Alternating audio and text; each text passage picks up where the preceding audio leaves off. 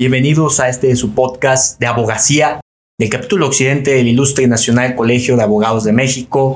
Les saluda afectuosamente Rodolfo Guerrero Martínez para recibir al presidente de este capítulo occidente, el doctor Domingo Ruiz López.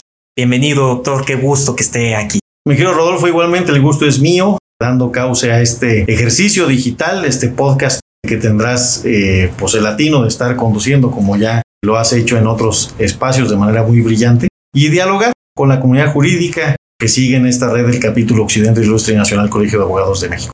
Y comenzando en materia, doctor, muy importante recalcar la labor que tiene el abogado en este tema de la colegiación. ¿Qué rol juega la colegiación en la actualidad para un profesionista del derecho?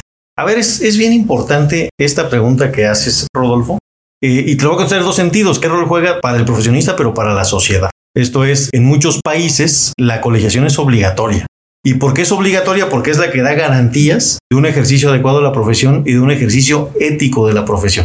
En México no es obligatorio. ¿Cuál es el problema? Que en México para ejercer la abogacía se requiere tener una cédula profesional de licenciado en Derecho. Y el día de hoy es relativamente fácil obtener una cédula profesional de licenciado en Derecho. Esto es, así como hay universidades y escuelas de derecho muy exigentes, hay otras que no lo son tanto. El día de hoy vemos ciertas publicidades que te permiten estudiar la carrera de licenciado en Derecho en tres años sabatina. Y la cédula que obtienen estas personas vale lo mismo que cualquier otra cédula profesional. Primer ejemplo. Segundo ejemplo. Un estudiante muy destacado, muy talentoso, que se dedicó por años al negocio familiar y un buen día, 15 años después de haber terminado la carrera, decide ejercer la abogacía sin estar actualizado, sin estar capacitado. Sin... Hace 10 años o 15 que salió de la escuela de Derecho y nunca ejerció. Él con nosotros, lo profesional, va a poder ejercer la profesión. ¿Qué papel jugamos los colegios entonces o qué papel juegan los colegios? Precisamente ordenar, organizar la profesión. Primero, tener actualizados en ciertos saberes profesionalizantes a la abogacía. Segundo, procurar un ejercicio ético de la profesión. Si hay un abogado que ejerce indebidamente la profesión, y es miembro del colegio, puede ser denunciado al colegio y ser sometido a un proceso donde puede terminar expulsado. Hombre, da igual porque no es necesario estar colegiado porque es la profesión. Sí, pero ¿qué va a pasar con tu reputación si sabe que fuiste expulsado de un colegio? Pero luego, para los abogados o para la abogacía, hay un tema bien importante que tiene que ver con representar intereses comunes. No es lo mismo que vaya Rodolfo Guerrero solito a hacer una propuesta al Poder Judicial para que la justicia se digitalice a que Rodolfo Guerrero, siendo miembro del colegio, haga propuestas, lo respalde, su gremio se enriquezcan esas propuestas con más abogadas y abogados y se presente una posición. O se encuentre un diálogo y un intercambio con colegas que sabes que han pasado por el tamiz del colegio, que se están capacitando, que se están actualizando y que el día de mañana te puedes referir clientes, consultar asuntos, etc. Y hay un tema muy importante que tiene el ilustre, que es la defensa de la defensa. El ilustre es integrante del Consejo General de la Abogacía Mexicana y es miembro colectivo de la Unión Internacional de Abogados. Y la Unión Internacional de Abogados tiene una vertiente que es Abogados en Peligro y en México se llama Defensa de la Defensa. Cuando un abogado es perseguido por el Estado, por ejemplo, presionado por el Estado, por el poder o por un cliente poderoso, ¿quién lo defiende? ¿Quién lo protege? Su colegio. En ejercicio de la defensa de la defensa, un abogado puede solicitar el respaldo de su colegio y el colegio designará dos abogados pro bono para que lo apoyen, lo acompañen o tomen su defensa pro bono. Es, es un tema de pensar en colectivo, de actuar en colectivo, para dar beneficios, sí, claro, a la abogacía, pero a través de ellos a la sociedad. ¿Cómo sabe una persona que su abogado sí sabe? Pues porque está en un colegio y ese colegio tiene reputación. Hablemos y profundicemos a su vez sobre la importancia del colegio, del ilustre, para todos aquellos que es la primera vez que escuchan este podcast y sobre todo a la querida comunidad jurídica para que conozcan la importancia que este tiene y el hecho de que también se les invite a formar parte. Somos un capítulo, el capítulo occidente del colegio más antiguo del continente americano. El Ilustre y Nacional Colegio de Abogados de México fue fundado el 21 de junio del año de 1760. ¿Qué te quiero decir, Rodolfo? Que México no existía como país independiente. Lo que sucedió fue que abogados de la Audiencia de México, hay que recordar que, en la Nueva España existía la Audiencia de México y la Audiencia de la Nueva Galicia, que es donde tiene su sede el capítulo, hoy Guadalajara, que se organizan y terminan convenciendo al rey Carlos III de autorizar el ejercicio de la abogacía y autorizar un colegio en la Nueva España. Se emite una cédula real de esta fecha, 21 de junio de 1760, y desde entonces bajo eh, el auspicio del ilustre Colegio de Abogados de Madrid y bajo la protección del rey es que nace el colegio. Y el colegio es el mismo que está actuando actualmente. Hace poco estábamos viendo un tema administrativo con Ale González, que es la gerente del capítulo, y preguntaba por el acta constitutiva. Pues no existe, porque el colegio fue fundado por una cédula de un rey, ¿sabes? Y ha venido evolucionando. Era el ilustre y real Colegio de Abogados de México. Cuando eh, viene la independencia y se funda el primer imperio mexicano, fue el ilustre e imperial Colegio de Abogados de México. Viene la independencia, se instaura la primera república y se transforma en ilustre y nacional Colegio de Abogados de México. Y la colegiación era obligatoria. Y había un solo colegio en este país que era el ilustre.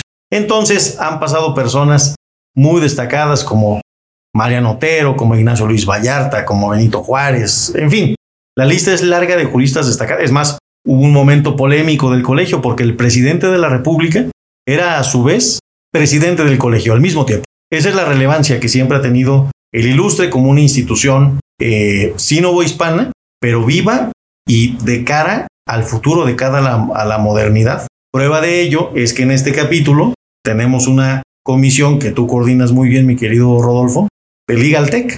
Somos un colegio con gran historia, pero viendo al futuro.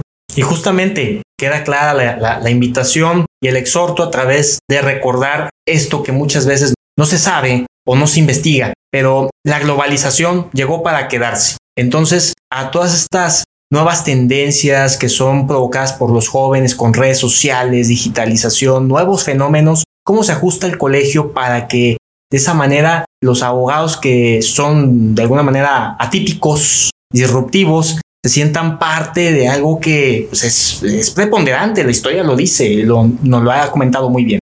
Pues estamos platicando a través del canal Spotify, por ejemplo, mi querido. Claro, ejemplo. Claro, pues estamos actuantes en, en redes sociales, naturalmente, pero en la discusión de los contenidos, tú has organizado unas sagas de discutir temas de inteligencia artificial, de criptomonedas, de legal tech, de contratos, protección de datos, de ataques a la o de usurpaciones de identidad por medios digitales. ¿Qué es lo que hoy está sucediendo? El colegio tiene que estar pensando en estas cuestiones. La transformación digital de la economía es una realidad y la abogacía tenemos que estar participantes y actuando en ello y en eso estamos. Somos un colegio que, al igual que el ilustre Colegio de Abogados de Madrid, que es nuestro colegio hermano. Bueno, hay quien dice que es nuestro colegio padre porque el ilustre, los estatutos fueron imagen y semejanza del, del de Madrid. En Madrid hay una sección, que son las comisiones, una sección de dirección de despachos e innovación, coordinada por José Luis Pérez Benítez y Miguel Ángel Pérez de la Manga.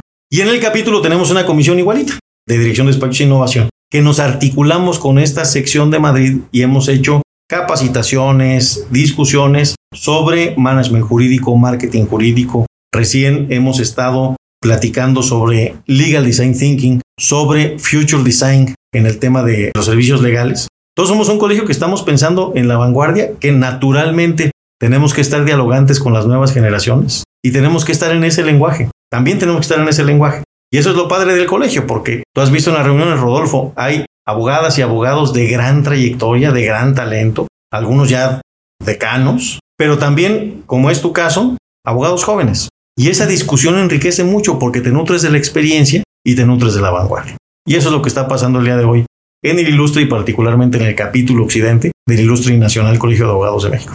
Y dejar algo muy en claro, doctor, cuando hablamos de la colegiación, e, este fenómeno que se ha dado a partir de ciertas décadas a la fecha, con un crecimiento exagerado de agrupaciones de abogados, ¿qué pronunciamiento hay al respecto?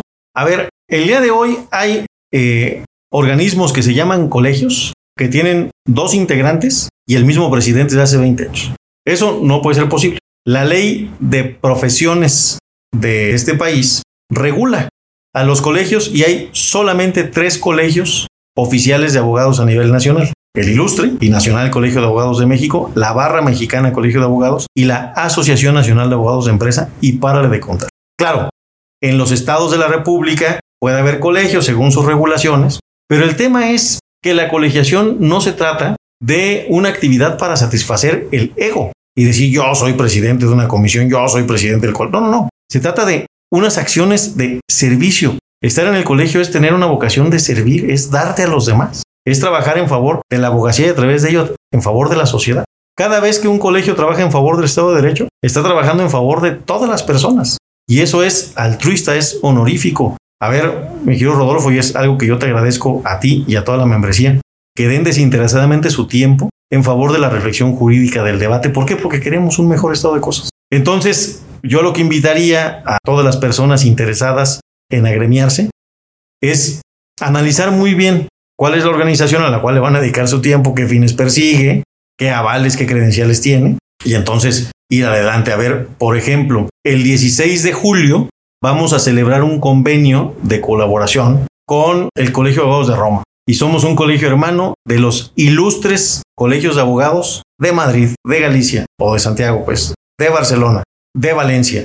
Tenemos un asiento permanente en la Unión Internacional de Abogados. En fin, lo que quiero decir con esto es que realmente, voy a hablar solo por el ilustre, pues somos un colegio que tiene todas las credenciales no solamente en México, sino a nivel internacional, y que por lo tanto cualquier integrante del colegio puede participar en estos foros nacionales y en esos foros internacionales.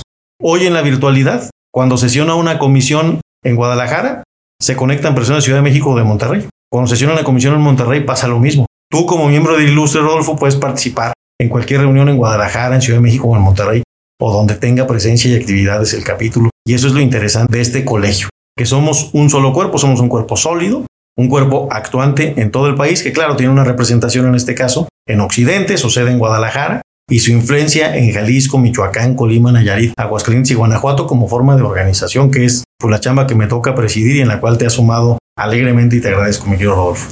Eh, terminando esta amena conversación, doctor, desde luego parcialmente, porque nos da muchísimo gusto próximamente tenerle en nueva cuenta, ¿Cuál es el desafío que se plantea el ilustre como contrapeso o como más allá de un círculo académico para que se vea un respeto al Estado de Derecho, que es algo que ha quedado más que claro en el país cuando se recurre al abogado, para que se vea la razón, se vea la constitucionalidad y por supuesto al derecho. En este caso tenemos que ser muy puntuales en la cuestión de que la práctica de la abogacía tiene que ver siempre con fortalecer el Estado de Derecho. Y hoy el Estado de Derecho está retado, está cuestionado. A cada rato surgen cosas. Nos han acusado en mañaneras de ser traidores a la patria, a los abogados, traidores a la patria. Se le han echado encima a jueces. Lo que tenemos que hacer es, claro, salir a esta discusión pública, no porque seamos partido, no porque tenga fines político-electorales el colegio, sino porque tenemos este eje rector que es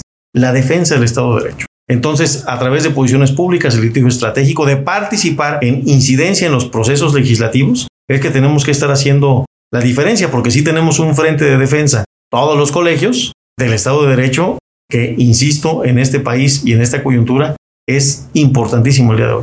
La invitación a todos los que nos escuchan en este podcast de abogacía para que se integren al ilustre, donde es a través de las redes sociales, correo electrónico, doctor. A ver, pues tenemos pues todas las redes, bueno, no todas. Tenemos Facebook, tenemos Twitter, tenemos LinkedIn, tenemos nuestra página de internet, busquen capítulo occidente del Ilustre Nacional Colegio de Abogados de México, la página web es www.incamoccidente.org, ahí van a ver los cursos, actividades que tenemos, en fin, etcétera. Y pues estar atentos a las actividades del colegio y quien tenga interés en colegiarse, no tiene más que acercarse a cualquier integrante del colegio para que respalde su solicitud, que va a ser valorada en la junta menor y si tiene las credenciales y la trayectoria adecuada, sin duda será admitida o admitido en nuestro colegio. Doctor Domingo Ruiz López, presidente del capítulo occidente del Ilustre Nacional Colegio de Abogados de México, muchas gracias por estar aquí. Hombre, encantado, mi querido Rodolfo, y pues muchísimas gracias por estos esfuerzos y seguiremos dialogando en este podcast de abogacía. Definitivamente. A todos los que nos han escuchado en este podcast de abogacía, les mandamos un gran saludo. Desde luego los invitamos a que nos sigan y a que juntos sigamos empoderando el conocimiento. Hasta pronto.